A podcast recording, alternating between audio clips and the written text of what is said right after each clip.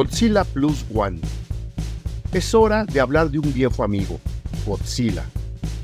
Después de una marejada de películas en las que Godzilla pasó de ser un símbolo poderoso de la posguerra japonesa a una especie de tiranosaurio enojado con la vida, capaz de poner millones de huevos por toda Nueva York, los estudios Toho decidieron dar luz verde al proyecto de Takashi Yamazaki, un experto en esto del cine de acción bien estructurado y de los efectos especiales, para recuperar la idea original de la Godzilla del siglo pasado y modernizarla en el mejor de los sentidos.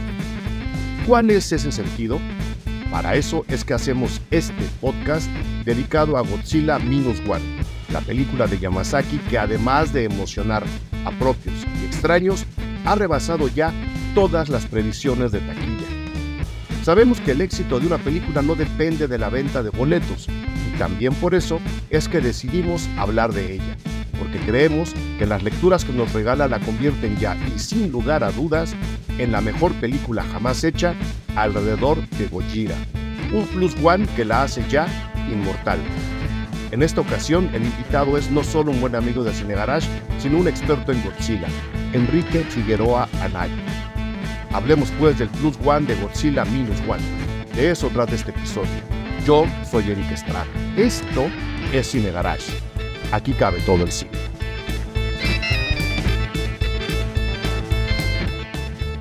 Queridísimo Enrique Figueroa Anaya, se nos hizo nuevamente encontrarnos en el podcast Cine Garage. Nos hemos visto por ahí, nos hemos encontrado en otros lados, en otras circunstancias, pero ya teníamos abandonados a tus fans de parte de Cine Garage. Y qué mejor que hacerlo con, lo voy a decir ya para acabar este podcast, la mejor película de Godzilla jamás hecha en la historia. Bienvenido a los micrófonos Cine Garage. Querido Eric, pues el gusto es mío, eh, muy feliz de reencontrarnos en Cine Garage y muy feliz de que sea justamente con esta extraordinaria película Godzilla Minus One.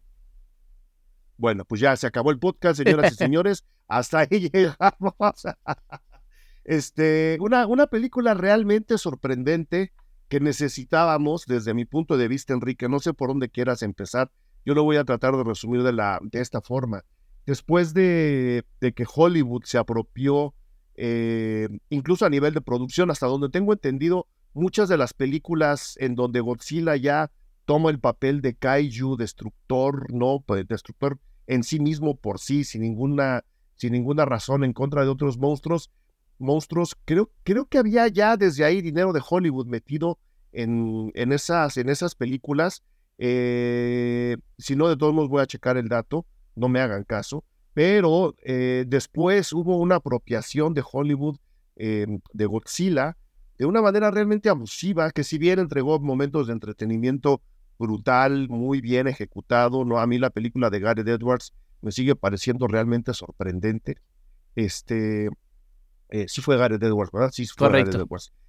Eh, eh, y, pero incluso con esos aciertos que hay por ahí, Godzilla en Hollywood había perdido todo tipo de interés humano, por decirlo así, con todo y que se convirtió en algún momento en una especie de mensajero del discurso verde, ¿no? De, este, de esta necesidad que tenemos de reestructurar nuestra relación con el ecosistema eh, había necesidad de traerlo de regreso a los orígenes, esto va a sonar redundante, a los orígenes originales, ¿no? Porque hay muchos orígenes de Godzilla, pero el, el verdadero origen, que es justo el que vuelve a plantear la película de Takashi Yamazaki, eh, era, era más que necesario, más allá de las nuevas generaciones, más allá de que se puede volver a contar la misma historia para nuevos públicos, que es más que nada una necesidad de mercado, pues para quitar algunas notas eh, que ya con la distancia del tiempo incluso podían sonar discordantes de la primera versión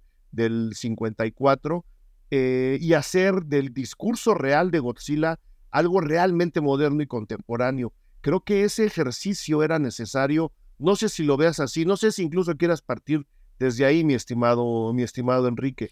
Pues sí, tocas varios elementos, querido Eric, y, voy a, tomar justamente dos de los que mencionas. El primero, sí, Hollywood ha estado presente desde el inicio, ¿no? Eh, cuando sale la del 54, que por cierto llegará en este 2024 a 70 años, es decir, nos encontramos en el marco de los 70 años de Godzilla.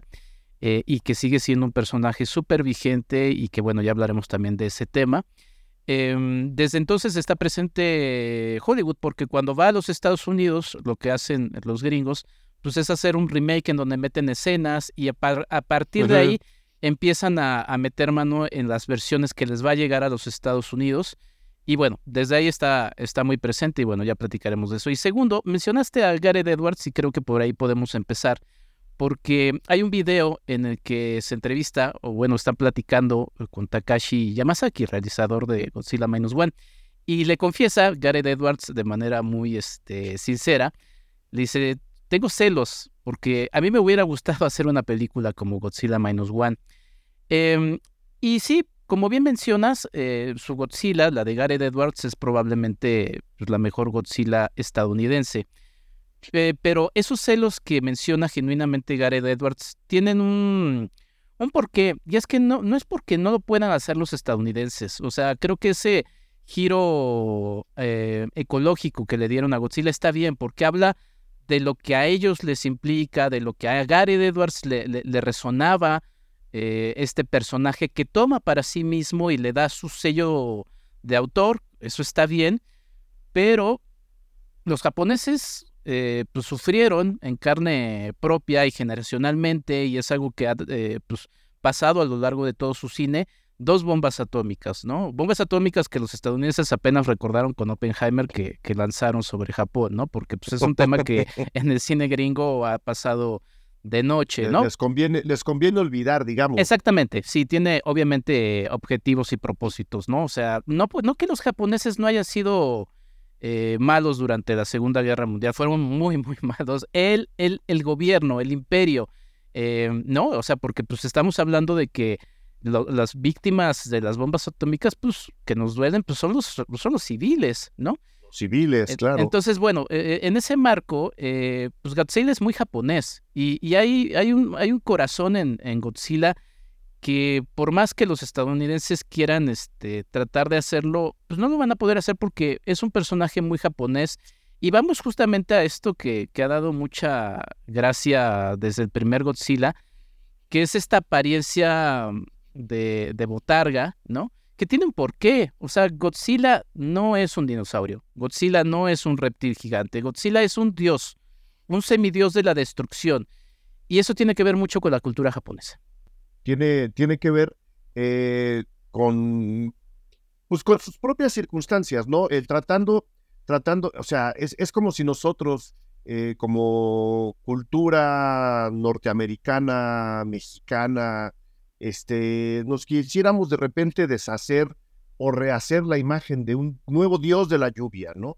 Eh, un nuevo Tlaloc, un nuevo, un nuevo Chac, pues evidentemente tendrá algunas algunas características humanas porque es eso, es un dios, no es precisamente un animal, un animal gigante y como tal representa mucho para nosotros. Nada más para redondear tu, tu comentario, mi querido eh, eh, Enrique, este, efectivamente, ¿no? Para, para, el, para el pueblo japonés en, en, su conjunto, para los que lo vivieron, para los que lo recuerdan sin, sin haberlo vivido, para los que lo estudian y lo conmemoran, los dos bombardeos sobre Hiroshima y Nagasaki, que son los únicos dos bombardeos atómicos que se han ejecutado en la historia sobre ciudades, ¿no? Todos los demás han sido experimentos y, este, y pruebas, lo cual ya de en sí marca una cicatriz muy, muy profunda. Para ellos, bueno, para nosotros en México, eh, y estoy hablando muy, muy chilangamente, lo siento, el, el, equivalente es el terremoto del 85 o el del 2017. ¿no? Son marcas profundas que culturalmente nos determinan de muchas, muchas formas.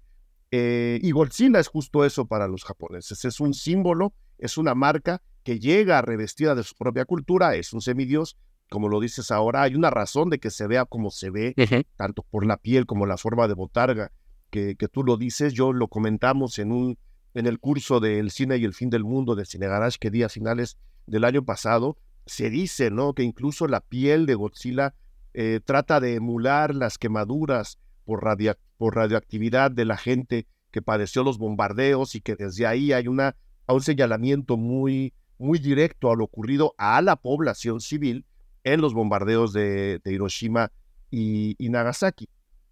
Y creo que por eso, y justo por, por la manera en que lo dices, eh, al cine americano pues no le interesa hablar de los bombardeos. Ocurrió lo que ocurrió con la primera versión de Godzilla, la del 54, cuando efectivamente llega a los Estados Unidos, lo que hacen los gringos es pues reeditarla, ¿no? Quitarle algunas escenas, quitarle mucha de la connotación de los bombardeos, porque la película, ahí se parece mucho al Godzilla Minus One, está centrada en el punto de vista de la gente, de la población.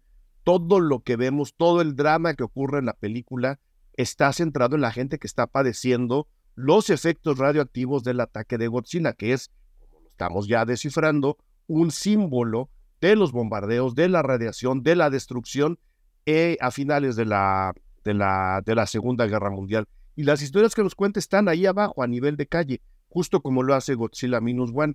Los gringos lo modifican, meten un personaje ahí que no viene al caso, que habla inglés, doblan la película, le quitan algunos diálogos y ahí empiezan como a tratar de limpiar estas reflexiones alrededor de la Segunda Guerra y del final de la Segunda Guerra que tiene esa Godzilla y que creo muy acertadamente Godzilla Minus One recoge, reagrupa, reacomoda, le agrega todavía algunos, algunos signos más, ¿no? De, de lo que se vivió en la posguerra y nos entrega ya en pleno siglo, siglo XXI. Creo que, creo que desde ahí la manipulación de Hollywood ya se veía más que amañada, poco malintencionada alrededor de los simbolismos de Godzilla como semidios. Sí, Sí, hay, hay, muchos elementos y también para ir aterrizando en, Godzilla Minus One quisiera mencionar algunos otros. Por ejemplo, yo siempre que pienso en Godzilla y, y, cuando hablamos de, de, estas diferencias culturales no significa que una sea mejor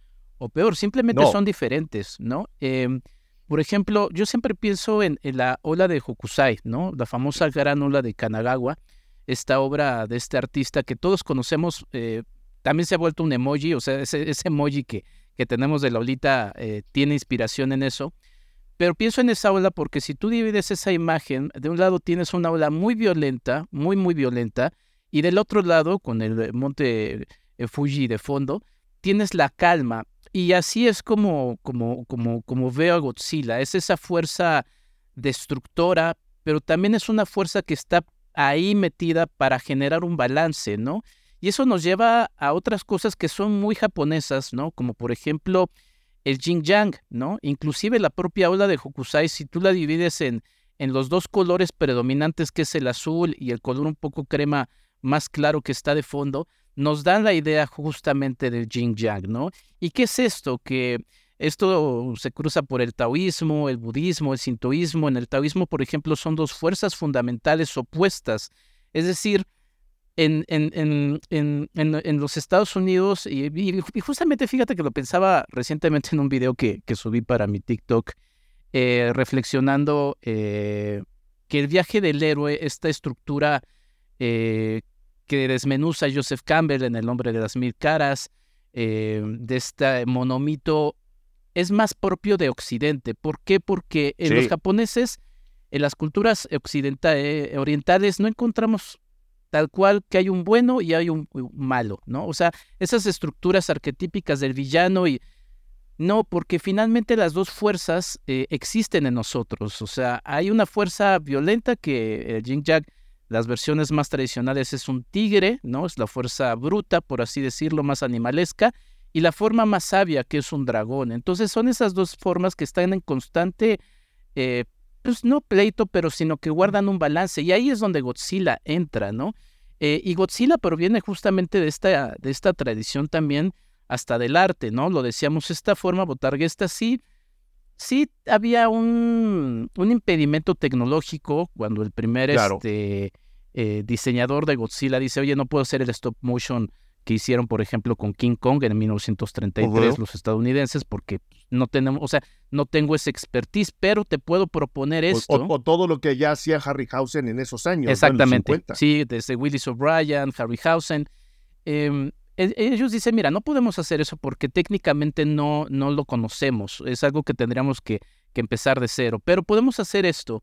Y eso tiene tradición en el teatro japonés, en el kabuki, Exactamente. en sus yokai, que son estos animales mm, con figuras humanas, eh, porque, o sea, si vemos a, Godzilla, eh, es un personaje que, que parece un, humano, o sea, sí porque está dentro de la botarga en el 54, pero tiene un porqué, porque no es un, humano y tampoco es un reptil, no es un dinosaurio. Y esas es un poquito la, las diferencias que nos llevan justamente a este otro elemento que dices, ¿no? Lo, lo humano. Y ese es eh, otro elemento con el que cierro esta, esta, esta parte. Por ejemplo, y, es, es, fascinante cuando uno empieza a aprender los idiomas o los nombres. Los japoneses anteponen el nombre familiar antes que su nombre este, particular. Es decir, Takashi Yamazaki en Japón es Yamazaki Takashi. Él pone primero su apellido. Es más importante para él el conjunto, la familia.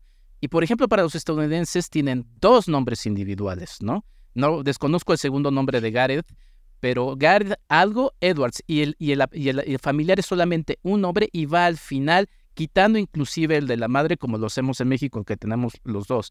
Entonces hay, hay diferencias culturales ahí. Para los Estados Unidos el individuo es el más importante y para los japoneses el colectivo es lo más importante y todo eso se refleja en una película como Godzilla Minus One. Claro, eh, y nomás para, para fundamentar lo, de la, lo del aspecto de Botarga, bueno, tú lo decías, probablemente también influyó la limitación tecnológica, cosa que no afecta para nada a Godzilla Minus One y decide Yamazaki dejar el look botarguesco de la Godzilla original en su película, es decir, ahí empieza nuestra fundamentación más todo lo que hemos, lo que hemos querido decir hasta ahora. Eh, la película además eh, me gusta que es, eh, hace muchas referencias tanto a la película del 54, ¿no? En cuestión, en cuestión de nombres, en cuestión de looks, el rugido, es el mismo, ¿no? Nada más pasado por un pequeño filtro de grabación, pero el, rugido es el mismo. Está muy conectada con esa y está muy conectada también con, con la historia kaiju de Godzilla en el mejor de los sentidos, ¿no? Recoger por ahí referencias a otros monstruos sin que aparezcan, este, recoger por ahí situaciones, o sea, sí, sí hubo un estudio real de las otras Godzillas para entregar lo que yo insisto era ya una reflexión necesaria cómo se ve Godzilla a los ojos del siglo XXI, sabiendo un poco más, no sabemos todo, sobre el, sobre el poder atómico y las posibilidades, lo positivo y lo negativo, ¿no? Habiendo ya más o menos masticado, o por lo menos en un nuevo proceso de entendimiento de los horrores de la Segunda Guerra Mundial, este, y teniendo además una mayor libertad de discurso, porque eh, hay que decirlo también, la primera Godzilla, y esto se platicó mucho perdón que insista, en el curso de China y fin del mundo. Para que, se inscriban a los que vienen. En cine, el cine garage, pero el, cine japonés y en particular Godzilla ocupó eh, una, una, sesión completa y eh, mucho de representar este fin del mundo que es el bombardeo atómico, que era el fin del mundo tanto del Japón militarista de la Segunda Guerra como el fin del mundo real, ¿no? Eh, es un empezar de cero o incluso menos de cero, como propone el Minus One, nombre de esta película, ¿no? Eh, para Japón, los bombardeos y perder además la, guerra al mismo tiempo representa un fin del mundo, ¿no? Y desde ahí estudiamos al cine japonés con la idea del fin del mundo eh, alrededor. Cuando se deciden hacer esta película, los años de ocupación americana seguían vigentes, ¿no? Estados Unidos, no hay que olvidar que Estados Unidos, terminando la Segunda Guerra Mundial, ocupa Japón e impone un sistema económico, político, social y cultural para tratar de borrar todo lo japonés que hubiera quedado debajo de los escombros de la Segunda Guerra Mundial. Y entre eso había un control muy estricto de lo que se hablaba y se contaba en las películas que se hacían en Japón. No se podía hablar del ejército, no se podía glorificar ninguna idea de lo japonés, cualquier cosa que para ellos eso significara, y en consecuencia, para hablar de los horrores de la guerra y de los horrores del bombardeo atómico, lo que se tiene que hacer es un cine de símbolos, un cine figurativo, que es donde entra Godzilla. O sea, Godzilla es el símbolo, para hablar de todo lo que ha dicho eh, Enrique, que burla la censura de los gringos metidos en el Japón de esos años. Yamazaki ya no tiene ese control de censura y por eso podemos oír en la película que se habla de estrés postraumático sin tener el nombre, porque en esos años la película, no lo olviden, empieza en el 45 y termina por ahí del 47, 48, si mal, si mal no recuerdo. ¿no? Es una película que además muy contraria a la, a la voy a entrecomillar, tradición gringa, no dura tres días. O sea, la Godzilla, la Godzilla de Yamazaki, fíjense lo interesante de la reflexión que nos plantea, dura tres años. Están comprimiendo tres años de la historia de este semidios en una película de, dos horas. Yamazaki habla de estos otros temas, el estrés postraumático, como dices tú, eh, el Japón imperialista, militarista que dominó y engañó al pueblo japonés, este pueblo japonés que se traga esa pastilla y que se resiente ante la pérdida de la Segunda Guerra, llamando cobardes a los que no pelearon o a los que sortearon a la guerra, si hay una reflexión sobre la Segunda Guerra mucho más abierta que hace de esta Godzilla algo bastante más profundo, Enrique. Sí, totalmente. Y, mencionas algo muy, muy interesante. Ellos no pueden hablar inmediatamente después por esta, eh, pues sí, por la invasión estadounidense, porque llegan ellos y les dicen, ya sabes, muy, muy, a lo gringo, ¿no? Ustedes pueden hablar de lo que de lo que quieran siempre y cuando esté de acuerdo a lo que nosotros pensamos, ¿no? Esa es la libertad, ¿no? Y, el asunto eh, es ese, Godzilla no, de 54 no es una película de, de, un monstruo que ataca una ciudad, es un, es un drama bélico, es una película que nos muestra los errores, es una película en donde todas las escenas, las escenas más dolorosas son esa mujer que está con sus niños eh, eh, sentada y que le dice ya vamos a ver a papi, que seguramente su papi murió en alguno de los dos bombardeos atómicos. sabiendo la mujer que va a morir también. ¿no? Exactamente, ¿no? Esas escenas donde vemos los coros en las escuelas, muy bonita la música. Eh, por cierto, y, eso sí, eh, Akira Ifukube, el, el creador del rugido y también de la música, que se queda como marca, siempre está presente en prácticamente todas las, las Godzillas y eso se ha respetado, inclusive en las estadounidenses les dicen, no puedes usar otro rugido que no sea, porque si no, no sería Godzilla, ¿no?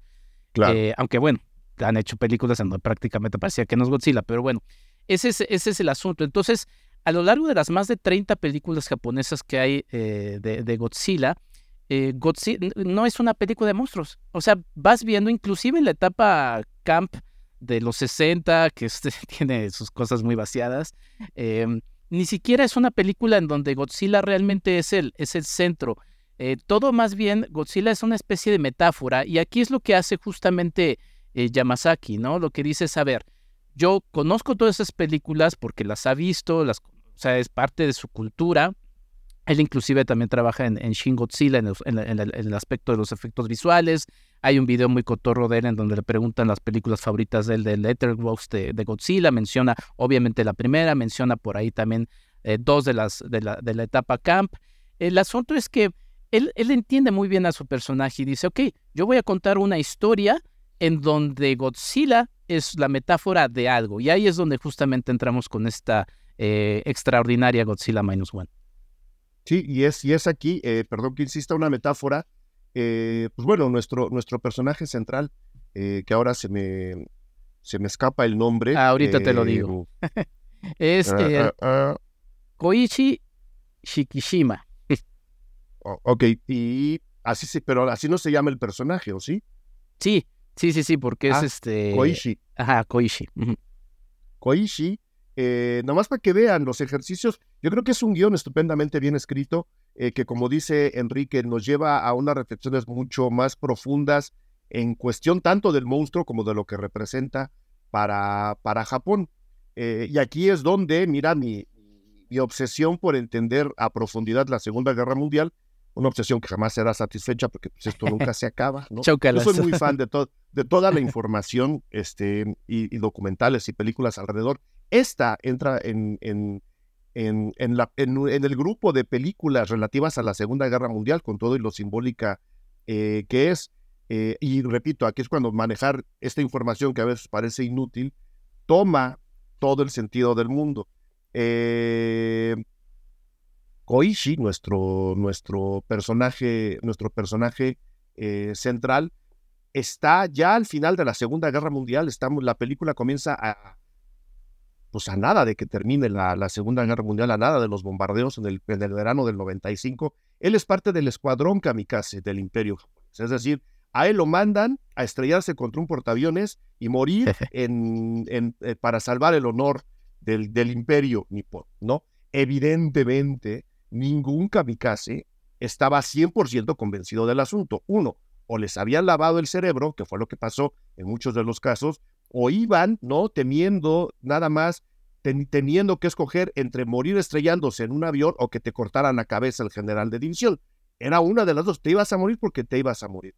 Y muy al principio de la película se hace un poco esta reflexión cuando Koichi decide aterrizar, ¿no? Con su avión dañado, ahí lo va a dejar, en la estación de servicio en donde comienza la película y en donde ya los mecánicos le dicen, pues amigo, qué bueno que vienes porque qué sentido tiene pelear una guerra que ya sabemos cómo va a terminar. Y desde ahí la película señala muy claramente a dónde nos van a llevar los ataques de Godzilla en cuestión de reflexión. El primer ataque nos lleva a la reflexión sobre lo vacío y lo completamente ridículo que era seguir peleando una guerra en el Pacífico cuando todo el mundo sabía que eh, ya Alemania estaba derrotada, que Mussolini ya estaba, ya estaba muerto y que Japón era simplemente cuestión de tiempo para que cayera y cayó de la peor forma, repito, con los, con los dos bombardeos.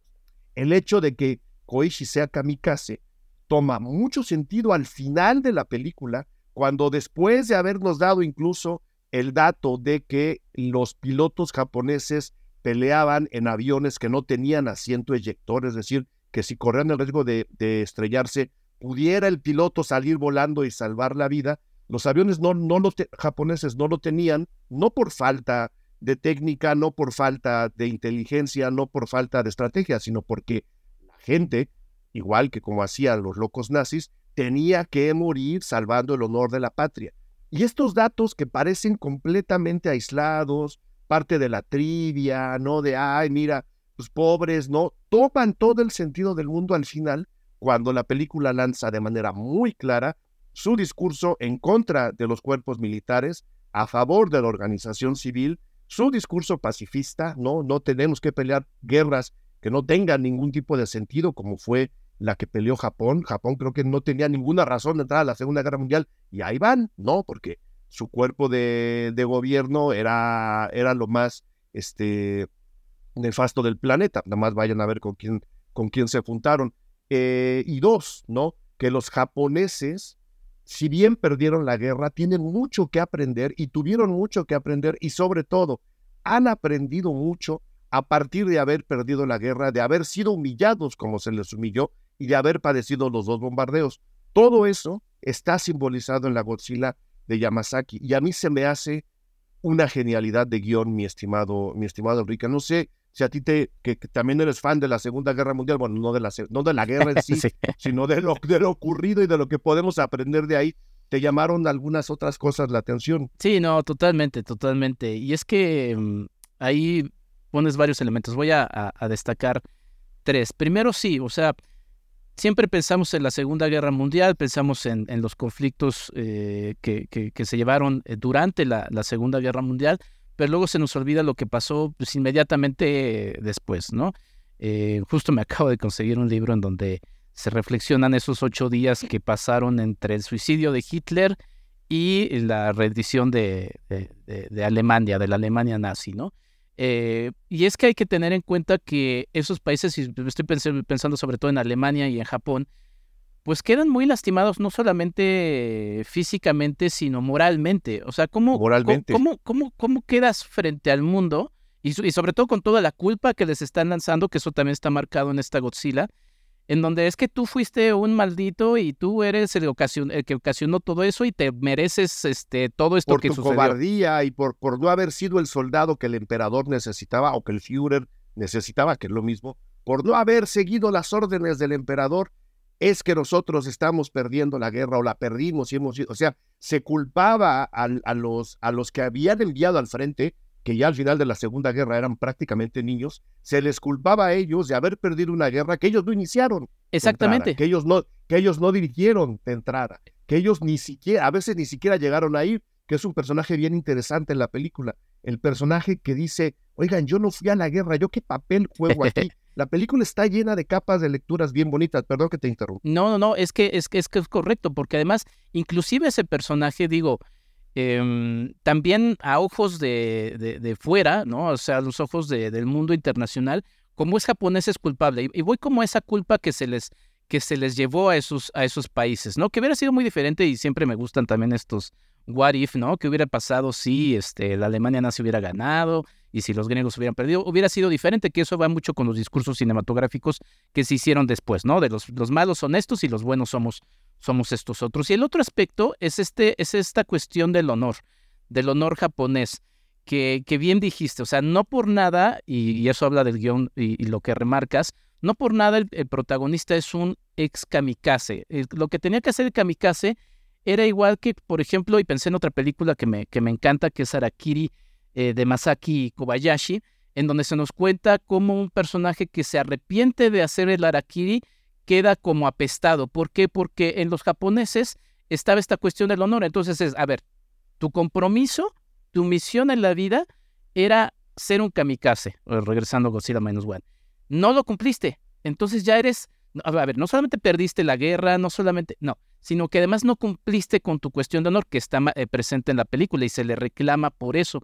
Entonces este personaje lo vamos viendo todo el tiempo como siendo culpado de que perdiste la guerra, fuiste militar, ex kamikaze, entonces llega una serie de, de, culpas que va también relacionada con el propio título de la película. O sea, si está, perdiste la guerra, llegaste a cero, pero ahora va a ser menos cero porque además ni siquiera fuiste lo que se esperaba de ti. Y ahí es donde aparece también esta metáfora de, de Godzilla, ¿no? Sí, eh, y es un personaje y además, es un personaje que además, eh, combatiendo o no, padece estrés postraumático, tiene pesadillas, ¿no? En donde evidentemente Godzilla está eh, ahí, ahí metida y está contrastado, repito, con otros personajes bien interesantes, ¿no? las familias destruidas que tienen que reagruparse, todo está visto desde el punto de vista de la gente de la calle y de la sociedad japonesa tratando de transitar y de salir de nuevo a la superficie de este menos uno que propone la película de ya perdimos la guerra y ahora viene Godzilla, ¿no? O sea, ahora viene toda esta serie de pesadillas, de culpas, de conflictos sociales, de conflictos eh, personales, este, de, de traumas con los cuales tenemos que lidiar. Por eso la película dura tres años, porque en ese proceso más o menos nuestros personajes acaban de entender el mensaje que Godzilla está lanzando. Y yo lo voy a dejar a la reflexión de la gente. Ahí está, la película de, ninguna manera glorifica ni el militarismo, ni la participación de la guerra, ni la valentía como la queremos conocer, incluso con los pecados que ha cometido Marvel, ¿no? Que ha dibujado, como decías tú, a través de su viaje del héroe, ha dibujado una idea ya muy caduca del valor, de la hombría, de la masculinidad y de la testosterona al máximo. Esta Godzilla, con una Godzilla que, bueno, no voy a decir cuánto tiempo aparece la, la eh, eh, Godzilla en pantalla, eso que lo vea cada quien, pero esta Godzilla replantea o quiere que nos replantemos la idea de la masculinidad, del valor, del honor, después de los horrores vividos en la Segunda Guerra Mundial. Evidentemente lo hace desde el punto de vista japonés, pero como es una película abierta al mundo, también nos invita a nosotros a decir, creo que lo que entendíamos como valor ya debe ser modificado. Creo que lo que entendemos como lo masculino ya debe ser modificado. Creo que lo que entendemos como honor, incluso lo que comprendemos como guerra, debe ser modificado. Y desde ahí creo que la película se vuelve un vehículo de comunicación pacifista no solo como los que necesitamos en este momento, que estamos al borde de la Tercera Guerra Mundial, la tercera, no la segunda, la tercera. O sea, imagínense qué tontos somos que ya tuvimos dos, ahí vamos por la tercera. Creo que estos discursos pacifistas son más que indispensables y quiero agradecerlo a, a Yamazaki y a todo su equipo. Y de nuevo, repito, dejo allá la reflexión al personaje que todo el tiempo se está cuestionando, un chico ¿no? que crece, que madura a lo largo de estos tres años en el, en el grupo que, en, donde, en donde es reclutado este ex kamikaze para destruir las minas que quedaron en el mar de Japón, ¿no? Que es, es ahí donde empieza nuestra reflexión de, a ver, la guerra se acaba, pero ¿quién va a limpiar el tiradero? Los civiles, ¿no? ¿Quién tiene que organizarse? Los civiles. Este personaje crece, este personaje madura, pero no deja de cuestionarse, yo no fui a la guerra, ¿cuál es mi papel en esta, en esta historia. Quiero dejarlo ahí nomás a la, a la reflexión para la gente que ya la vio o que la va a volver a ver. Yo recomiendo volver a verla o que no la ha visto. Entonces, Este, por ahí sería esta reflexión alrededor de lo japonés. Sí, fíjate que mm, me, me, me, llamó mucho la atención, me quedé pensando con esto que decías de la revalorización de lo masculino, sobre todo porque también la sociedad japonesa pues, es un poco machista también, o sea, también hay cosas que tienen que... exacto, el, el, mundo entero es machista. Bueno, sí, exactamente, sí. Entonces, es muy interesante esta revalorización que se le, que se le da, porque justamente este personaje principal, Kuichi, pues está, está luchando, y literalmente ahí se, eh, él lo menciona, su, esta lucha personal, ¿no? En donde la, su pareja, que también hay que destacarla, eh, que es este, este personaje de Noriko, que es esta mujer que además rescata, todos son personajes rescatados, o sea, es todos, todos son sobrevivientes. Sobrevivientes, exactamente. Y también rescatan a una niña preciosa en la película que se llama Akiko, que también se lleva a la pantalla. Em, y finalmente, pues estos personajes son los que le reclaman, ábrete, ¿no? O sea, deja de, de, encerrarte en tu masculinidad y ábrete también para, para que podamos juntos superar este, este trauma. Eh, el otro elemento que también quiero mencionar es, es lo que destacas, ¿no? De la, de la duración en pantalla, porque es una de las críticas que siempre se hace eh, a las películas japonesas de, Godzilla, ¿no? Fíjate que hay ejercicios en internet en donde te indican eh, la presencia, la duración de la presencia de Godzilla, de la vez que Godzilla más aparecido en una película suya fue en 1993, Godzilla contra Mechagodzilla, apareció 27 minutos, pero fuera de esas, prácticamente su duración en pantalla es entre 10 y 15 minutos. ¿Por qué? Porque no son películas sobre un monstruo que destruye una ciudad, no son películas sobre Godzilla, son películas que van sobre otro tema, así como Godzilla Minus One no es una película de Godzilla, es un melodrama en donde ya iremos también, también al asunto melodramático, en donde Godzilla es una metáfora. Y la metáfora que yo encuentro de este Godzilla es, a ver, y, va justo eh, con pegado con lo que mencionas, la guerra llevó a todo este pueblo a morirse, ¿no? Por lo que los líderes de este, de este, de ese gobierno japonés eh, quería. Sus intereses, que como todos los gobiernos del mundo, pues, lo que menos les interesa es la gente, ¿no? Es la gente. Entonces, eh, fueron arrastrados eso. Godzilla, que aparece como una amenaza peor, la metáfora que, que, que, que encuentro en esto es que es, a ver, Godzilla les va a dar una razón verdadera de unirse, porque ahora ya no se están peleando contra otro país, simplemente están tratando de salvarse a sí mismos. Entonces Godzilla sale, y aquí es donde otra vez viene como este dios de la destrucción, viene en el momento preciso de decir, a ver, ya vine para volver a dar balance en su vida, sí voy a hacer un destrozo, pero les voy a dar la razón de volver a, vivir, ¿no? Por eso es ese minus one, o sea, si están en cero, los llevo al menos cero, pero yo les voy a dar esa razón porque ahora ya no se van a enfrentar a un país, se van a enfrentar a algo que voy a representar un poco yo, ¿no? O sea, yo soy Ahora sí que como ese Batman de, de, Nolan, este, soy lo que requieran que necesite que sea, ¿no? O sea, ahora quieren que sea esto, voy a hacer eso porque soy, por eso soy, por eso soy Godzilla. Y entonces une a todo este pueblo en una causa común y les da una razón de vivir cuando la guerra, la posguerra, parecía que les daba la razón de no vivir.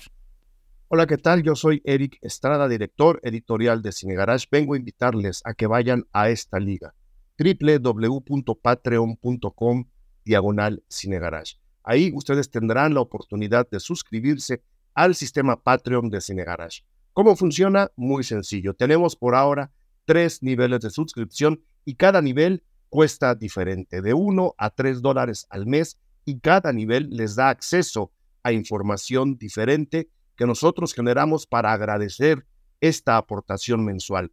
Cada mes, dependiendo del nivel que elijan, ustedes tendrán acceso a críticas a los estrenos tanto en cine como en streaming, entrevistas con directores, realizadores, actores, programadores alrededor de lo que se está viendo o se verá en cines. También tenemos cobertura de festivales nacionales o internacionales, tenemos accesos y pases para premieres y funciones especiales para que ustedes puedan ver lo que viene al cine antes que nadie acceso al Cineclub, Cine Garage, que está a punto de reiniciar, y en nuestro nivel más alto, Cine Garage Plus.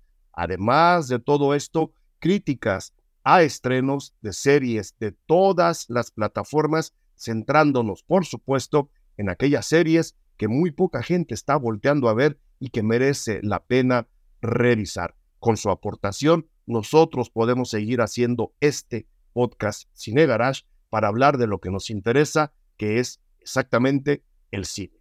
Vayan a www.patreon.com diagonal Cinegarage, elijan el nivel de suscripción que ustedes prefieran, disfruten de todo este contenido y ayúdenos a que este podcast se siga produciendo. En esta ocasión, mil gracias a Dorinda Moreno, Valentina Salas, Raúl Enrique Flores Mejía, Nadia, Diego Enrique Osorno, Jet Herndon, Aaron Sánchez, Roxana Sámano, Catherine Mondragón, Raúl Sierra Alcocer. Ellos y ellas ya son parte del perfil Patreon Cine Garage. A ustedes les esperamos y les invitamos a que también se conviertan en suscriptores de Cine Garage en www.patreon.com diagonal Cine Garage. Perfecto. Eh, eh, y ahora, eh, Enrique, antes de entrar al melodrama, entramos, entramos cuando tú quieras, pero no sé, técnicamente, lo dije yo en mi crítica a la, película que pueden encontrar en el perfil Patreon. Este, ahí, de hecho, en el perfil Patreon voy, hoy publicamos ahí adentro de este podcast. Voy a hacer una lista de mis películas de Godzilla favoritas y dónde se pueden ver. Ahí se la voy a dejar a la, gente ya, ya suscrita. Pero bueno, a, la hora de ver mi crítica mencioné, es que ahora ya incluso las opiniones de los influencers llegan aunque uno no quiera escucharlas.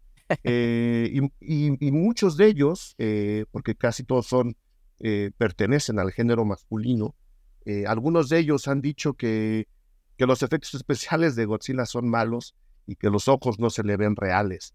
Y lo digo ahí mismo, ya, ya fijarse en eso a estas alturas del siglo XX eh, no hace sino delatar su falta de lectura ante una película tan propositiva como esta y ante el cine en general. Yo creo todo lo contrario, yo creo que la película tiene magníficos efectos especiales, que se ve como se tiene que ver, no solo porque ahí está invertido prácticamente todo el dinero de la película, la película yo me atrevería a decir que es 60% animación digital, escenarios, paisajes, la propia Godzilla, ¿no? Eh, todo el ataque final eh, es, toda la pelea final es generada por computadora y no lo parece. Si están pensando que había gente en una botarga haciendo esta película, aquellos que dijeron que los ojos no son reales, de nuevo, eso no habla mal de la película, sino de ellos. A lo que voy es, Takashi eh, Yamazaki es un, es un experto en efectos digitales, es un experto en efectos especiales, es una especie de Guillermo del Toro japonés, Enrique. Yo, yo creo que la película, más allá de lo que hemos hablado, técnicamente está llena de logros y de aportaciones a, los, a la idea que tenemos de Godzilla como monstruo, si alguien quiere seguirla llamando así, y ahora revalorarla como, como, como semidios. Yo tuve la fortuna de escucharla en una sala prácticamente vacía, una función muy, muy temprano. Eh, y de nuevo, creo que Cinepolis está entendiendo el mensaje, le están subiendo al volumen y creo que el sonido de audio es fenomenal. A mí la película técnicamente me pareció, además de todo, una maravilla, Enrique. No sé si tú, tú tienes apreciaciones por ahí. Sí, bueno, por cierto, destacando lo de Cinepolis, sí, como que sí le han estado subiendo más en las últimas películas. Y, y, eso se, se agradece. Y por ejemplo, cuando aparece el tema principal de Ifukube, no se emociona. Por eso sí es una película que hay que ver todas las veces que se puedan en el cine. Sí, fíjate que mm, la, aparece de hecho desde el inicio Godzilla en, en Godzilla Minus One ese Godzilla, porque es un diseño distinto al que vamos a ver hacia el final de la película, sí me sacó un poquito de onda, porque sí era como un diseño más de dinosaurio. O sea, sí era un diseño un poquito que dije, ok, esto está, esto está curioso. más, estilo Gotsuki, ¿no? El, primero que vemos es como un Gotsuki así de, a ver, los voy a tantear, chavos. Ahí les va Gotsuki a ver qué piensan. Exacto, exacto. Pero, pero sí, fíjate que, bueno, ya viendo dijiste, ya más aquí, su expertise sobre todo es el tema de los efectos visuales. Eh, ya había diseñado y había trabajado con Godzilla en una secuela de una película que fue muy célebre de él en Japón que se llama Always. Eh, en Always Sunset on Third Street 2, eh, que es la secuela de esta película, es una película de 2007. La primera secuencia es una secuencia en donde vemos a Godzilla y vemos ya un Godzilla digital. Em, personalmente, y, porque aquí sí me he chutado las más de 30 películas japonesas de Godzilla, este, sí es un Godzilla con en este aspecto eh, tecnológico más influenciado por el estadounidense, pero no deja, y como ya también lo destacaste desde el inicio de este podcast, no deja la, característica japonesa, ¿no? O sea, esa figura que hacia el final sí, sí retoma y que me parece bien. Y además hay elementos que, que, que, que se destacan. O sea, por ejemplo, en la primera, en, el primer Godzilla que vemos, usa la cola y siempre ha usado la cola para, para destruir, ¿no? O sea, eso es, una de las características. Eh, siempre atacado tiene algo, hay un fetiche con los trenes, ¿no? Le encanta destruir trenes, ¿no? Eso también es, es, es, es básico. Eh, para, los, sí, para los nerds, este, eh, la altura de Godzilla, porque también ahí me he encontrado muchos textos de, de, muchos sitios que no voy a citar, pero que sí de repente. Ya, muy necio. O son o ¿qué más da? ¿Cuánto? eh, pero, pero mide 50 metros, o sea, es, la misma medida de Godzilla del 54. O sea, también en eso fue muy estricto Yamazaki. Y, y, pues nada, le da, le da una movilidad que pues también por eso lo, lo llevan. A ver, la película también nos recuerda, y, ya lo destaqué en este podcast, son los 70 años de Godzilla. La película dice, es la película de aniversario de Godzilla. Entonces, eh, Yamazaki sí pues, trabajó con Godzilla en 2007, o sea, en esta secuencia que te menciono, luego en Shin Godzilla en los efectos especiales, y, y la Toho le dice, bueno, ya, a ver, ten, aquí está la oportunidad de hacer tu Godzilla. Y obviamente lo que se quería lucir en el tema de los efectos especiales que para mí va bien, pero finalmente, y como todas las Godzilla, creo que es lo menos importante, como bien destacas. O sea, Exacto. lo que los gringos han, se, han, esforzado es en eso. Y pues mira lo vacío que, han resultado sus películas y que resultan sus películas. O sea, e, el, poder de los, de los gringos es, es, es, estos efectos especiales que se ven espectaculares, pero ya el core, el corazón de esas películas son aburridísimas, no tienen... Y, y lo que tienen estas películas es que aunque tengan la botarga, y estoy hablando de todas las más de 30 películas japonesas, aunque tengan la botarga, son interesantes, ¿no? Entonces, eh, pues eso es lo que, lo que destaco, me, gustó el, diseño, y pues sí, el respeto, es como la marcha imperial cuando, cuando, cuando está Darth Vader, o sea, si no usas bien la marcha imperial, es que no entendiste al, personaje, y aquí entiende a, Godzilla, y, suena el tema de Godzilla, entonces... Eh, que, una curiosidad que sí me sacó de onda porque la acababa de revisar justamente, curiosamente, unos días antes. Suena, eh, el tema que eligieron es el de Godzilla contra Motra, entonces suena el, el, tema de Motra. Mm, eh, es spoiler, no sale Motra, pero pues dije, bueno, qué curioso que hayan usado el tema de Motra. Por algo será, no sé, inclusive por ahí este, dije, ¿será que será la, la primera película de las nuevas Godzillas en la que sí le dan continuidad y aparecerá en algún momento Motra? No lo sé, ya me estaba haciendo ahí algunas chaquetas mentales. Pero, eh, pero bueno, el asunto es que utiliza muy bien al personaje porque lo entiende otra vez, ¿no? Claro, y oh, nada más aclarar o redondear algo, eh, porque lo mismo efectivamente ha ocurrido justo en las, en las películas e incluso en las series de, de la galaxia Star Wars, ¿no? La marcha imperial de repente aparece por ahí como sugerida, ¿no? Como que te dan dos o tres notas que a ti te hacen pensar en la marcha imperial, aunque no esté sonando al 100%. En Godzilla pasa lo mismo. No es, que se, no es lo mismo usar o entender a la marcha imperial que fusilarse. Sí. Acá con la música es lo mismo. No se fusilan el tema original de, de, Godzilla, pero ahí está. No se fusilan el tema de Motra, pero ahí está. Yo creo que la música es un, una especie de redondeo sobre, sobre las emociones que podría llegar a comunicar eh, Godzilla en cuanto a lo sorpresivo por su tamaño, por su poder, por todo aquello, que creo que es algo que también entendieron muy bien con respecto a la película del, del 54. Eh, si, si, alguien la revisa, eh, está por ahí colgada en varios lugares, yo insisto, a los patrones diré dónde la pueden ver. Eh, es una película que prácticamente no tiene música. No sé si te acuerdas o la revisaste, la del 54. Es una película que prácticamente no tiene música justo por eso, porque lo que quiere, a donde nos quiere llevar es a la reflexión y a la tragedia del pueblo japonés y a, a verla, ¿no? O sea, a mí la escena que me, que, me, que me parte el corazón que no tengo es cuando el doctor lee la radiación de un niño, ¿no? en, un hospital, le acerca el contador de radiación y el contador se va a tope porque el niño evidentemente está contaminado. La película no tiene música. La música que muchas veces se ve es justo culpa de la versión gringa. Los gringos sí le inyectan música para desvanecer las emociones a donde nos lleva la película y lo que hace eh, Yamazaki en su película es quitarle o por lo menos tener lo menos de música en cuestión de, de, conducirnos a las emociones de sus personajes que están muy bien descritas a través de la actuación del guion y de los y de, lo, y de los diálogos y meternos más en las emociones de lo que representa el monstruo. Creo que por eso están utilizando el tema de Motra, ¿no? De de decir, miren, así se siente ver este monstruo. Este es el poder de lo que tenemos enfrente. Aquí está el, ¿cómo le llaman? El aliento de calor de Godzilla y suena la música. Creo que está dirigida más hacia imponernos de la mejor manera posible al monstruo, pero no dirigirnos en las emociones de los personajes. Se me hace una utilización de música bien, bien interesante y sobre todo sobresaliente, porque de nuevo, no se fusila a los temas, nada más los transporta de un lado, de, de un lado al otro, les, los hace viajar 70 años, si así, si así lo queremos, si así lo queremos decir, Enrique. Sí, y, fíjate que ahorita me, me, quedé pensando, y sí lo había pensado también cuando escuché el tema de, de Motra, eh, hablando, por ejemplo, de la Santísima Trinidad Kaiju, que vendría siendo Godzilla, eh, Ghidorah, que es el, dragón de tres cabezas, y Motra, que Motra es, es una mariposa que representa más bien como una diosa madre. Y ahorita que lo mencionas, eh, es muy interesante porque sí, no es gratuito que haya utilizado esa versión eh, Yamazaki, obviamente la, la, metió por algo, y podría ser por esta como versión más amorosa de lo que representan los personajes femeninos en, en, la película de Godzilla Minus One, ¿no? O sea, como de ese abrazo y de lo que hablamos, de, de, de, contrarrestar esas masculinidades malentendidas.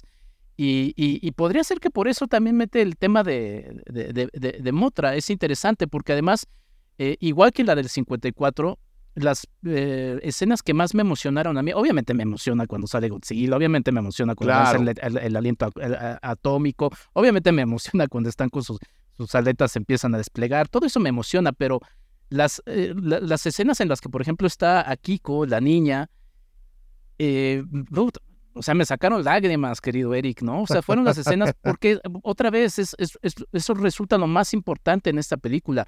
O sea, Godzilla es nada más un elemento que está ahí presente, pero el, centro de atención es, la historia. Y, y, vamos, que si quieres a ese tema, es, es un melodrama. O sea, en todas las películas, o sea, la primera es dramática, es un drama bélico, pero ahora sí que verlo revisado todas, todas tienen también un elemento dramático, porque pues hay veces en las que Godzilla se ha muerto, se ha derretido y eso es dramático. Y, siempre como ver, y como decías, como Guillermo del Toro, o sea, siempre ver a, y lo decía eh, eh, Ishiro Honda, el realizador de la primera. Em, los monstruos tienen esto de trágico, ¿no? Y Godzilla no deja de tener eso de trágico. Es, es un monstruo que no, que no es malo, es simplemente un elemento que está ahí y nos da dolor cuando se muere.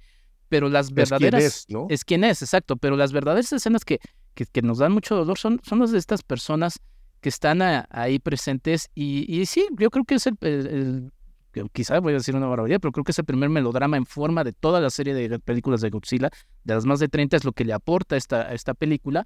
Y está bien, la verdad es que se divierte porque lo que quiere esta película es que te sientas eh, muy emocional con la película y lo consigue totalmente, ¿no? Y, y, la, y te divierte. Y, o sea, la verdad, como bien dijiste también, es un guion muy bien armado de una película que me gustó, o sea, porque este año también viene otra Godzilla que estoy entrecomillando que es la, la gringa con Kong y todo eso, me llamó mucho la atención que la conversación de Godzilla, a pesar de que se había lanzado el tráiler también de, esa, de la gringa, giraba en torno a esta. Y dije, qué padre, o sea, qué padre que otra vez volvamos a ver ese Godzilla. Porque si bien Shin Godzilla, Shin Godzilla también me parece muy interesante, pero lamentablemente no hizo el, ruido que, que, ha hecho esta. Eh, pero está bien, o sea, si a partir de esta la gente se va a, meter a ver las más de 30 películas que les vas a dejar además en el Patreon, adelante, suscríbanse al Patreon para que vean dónde las van a ver, adelante. Adelante. Y se ha, se ha querido comparar, yo, yo no veo eh, cómo se puede hacer, pero tú que eres más experto en, en Godzilla, y que por supuesto eres más inteligente que yo, Nada. se ha querido comparar eh, a Shin Godzilla con, con Godzilla Minus One. ¿Es válida esa comparación? ¿Por dónde podríamos tratar de, ver, ¿no? Más allá de sus conexiones, si una es mejor que la otra. Yo insisto, creo que son diferentes. Honestamente, a mí me gusta más esta, la Minus One, pero hay mucha insistencia en querer comparar a las dos, Enrique. No, y es que fíjate que es muy interesante porque, y ahí voy a mencionar algo que, que me ha llevado a pensar en estos últimos años. Eh, Godzilla se va separando por distintas este, eras o etapas, ¿no? Eh, la primera es la, la, Showa, si no me equivoco, que termina por ahí de finales de los 70, luego sigue una en los 80, después en 90, 2000 y ahorita nos encontramos en la era Reiwa, que la era Reiwa la empieza justamente Shin Godzilla. Y ahí tenemos eh, pues ya seis películas de Godzilla. Bueno, tenemos cinco películas de Godzilla. Tenemos Shin Godzilla, tenemos Godzilla Planet of Monsters, que por cierto voy a hacer esa mención porque siempre la hago. Eh, hay una trilogía animada de Godzilla en Netflix que vale muchísimo la pena. Eh, sé que es larga, son tres películas de hora y media. La segunda de repente van a decir qué demonios me dejó ver Enrique. Pero la tercera les va a recompensar todo eso. Pero bueno, Todas esas películas, incluyendo también eh, Godzilla Minus One e inclusive una serie de, animada que se subió también a Netflix que se llama Godzilla Singular Point, son parte de esta era Reiwa. Y cada una es muy interesante porque es un sello autoral, Eric, y, cada una de estas eh, Godzillas, y eso es lo interesante, o sea, cómo se mantiene un personaje de más de 30 películas activo, presente y con la fama que tiene Godzilla, porque cada uno de los directores le ha dado su, su, su sentido, ¿no? Y eso es y eso va de aprendizaje para, los gringos, ¿no?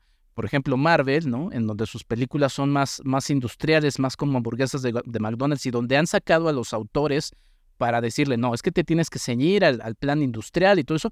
No, no, no, Godzilla se ha enriquecido de eso. Y esta última etapa de Godzilla, eh, o bueno, la más reciente, porque van a venir posteriores, es muy interesante porque cada película es diferente.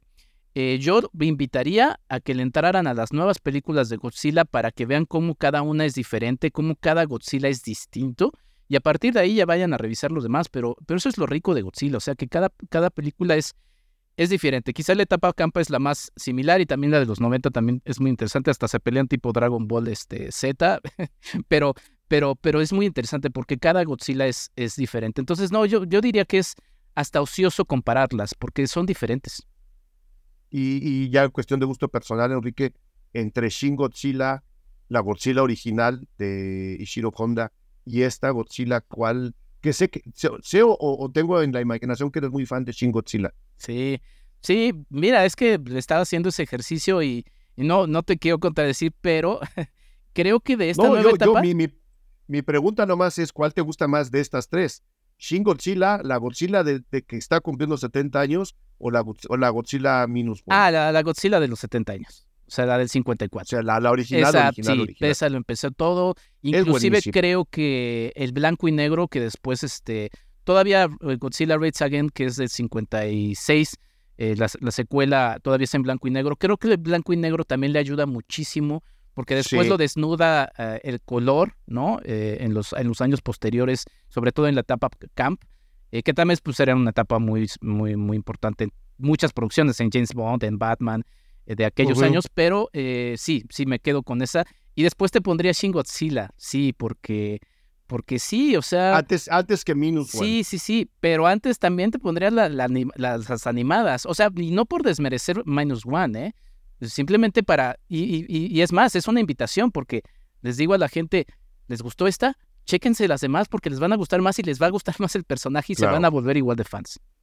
Claro, claro. A mí, a mí la, la, me gusta más esta porque, de nuevo, creo que Yamazaki, sin demeritar la primera, la de, la de Honda, que como dices, es una maravilla, que tiene un final además pesimista a morir, ¿no? decir, a ver, ya acabamos con el monstruo, pero acabamos con el monstruo con un arma que ahora nos va a provocar todavía más dolores de cabeza de lo que nos provocaba la energía atómica. O sea, Japón está todavía metido en ese pesimismo de la posguerra, enfrentando estos miedos y, diciendo, tuvimos que desarrollar un arma todavía más grande para destruir a, Godzilla. Es decir, están, son el jamón del sándwich de la Guerra Fría, ¿no? De, y están también ahí ejemplificando los temores de la Guerra Fría, de si tú tienes un arma, yo voy a hacer una más grande, porque seguro después tú vas a hacer una más grande a la cual yo tengo que responder con otra todavía más grande, y no estaban para nada equivocados.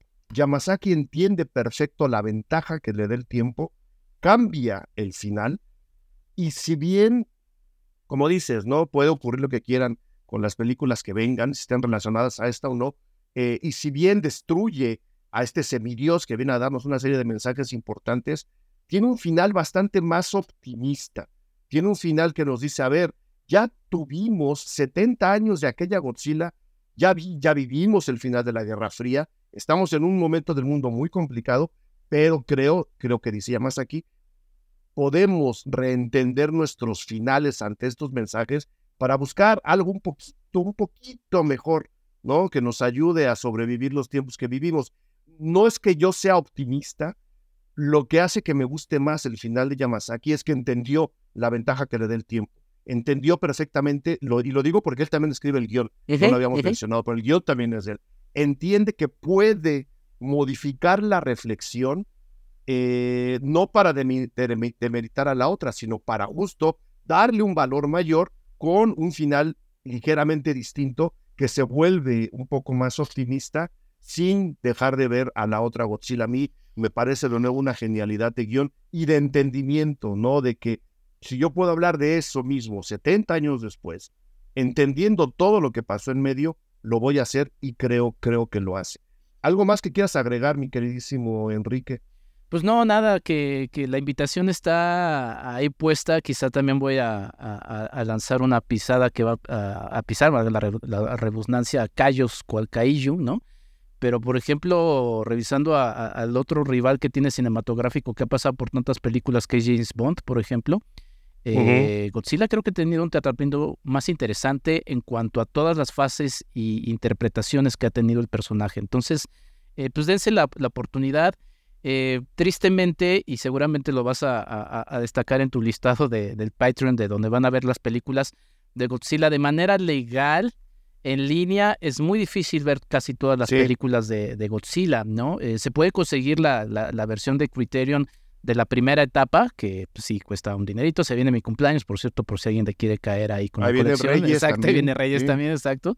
Em, pero, pero sí es difícil, es difícil verlas, entonces, eh, pues, pero se pueden ver.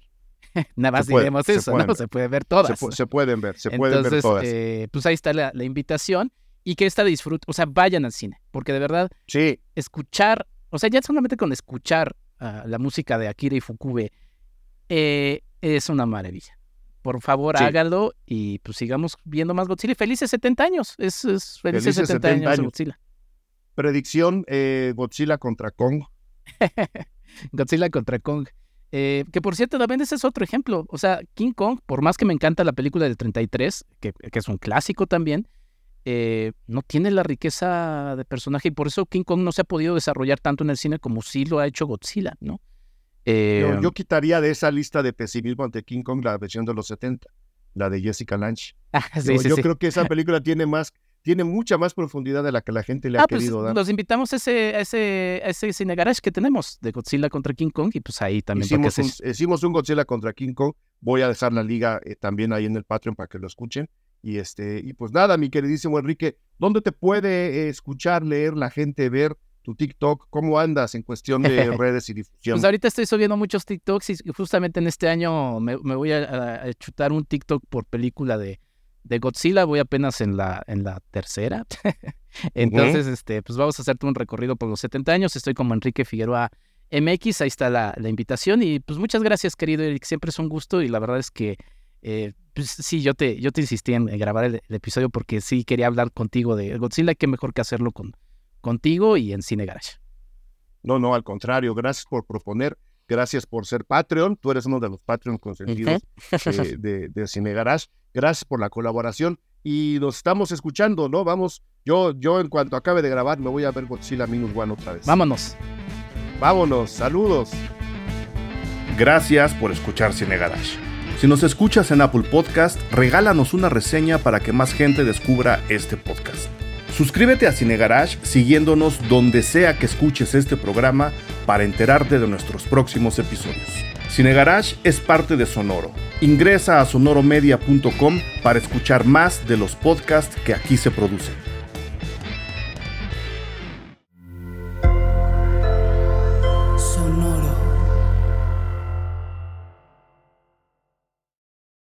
Hola. Bienvenidos al grupo de autoayuda de dibujo. Mi nombre es Iván Mallorquín. Y yo soy Raúl Pardo. Este es un podcast de y para gente creativa. Si dibujas, si diseñas, si haces arte, sin importar si ya trabajas en una profesión creativa o si apenas estás comenzando. Aquí encontrarás consejos útiles y sin pretensiones que te ayudarán a navegar mejor estas aguas y a navegarlas con buena compañía. El grupo de autoayuda de dibujo está disponible en cualquier plataforma en donde escuches tus podcasts.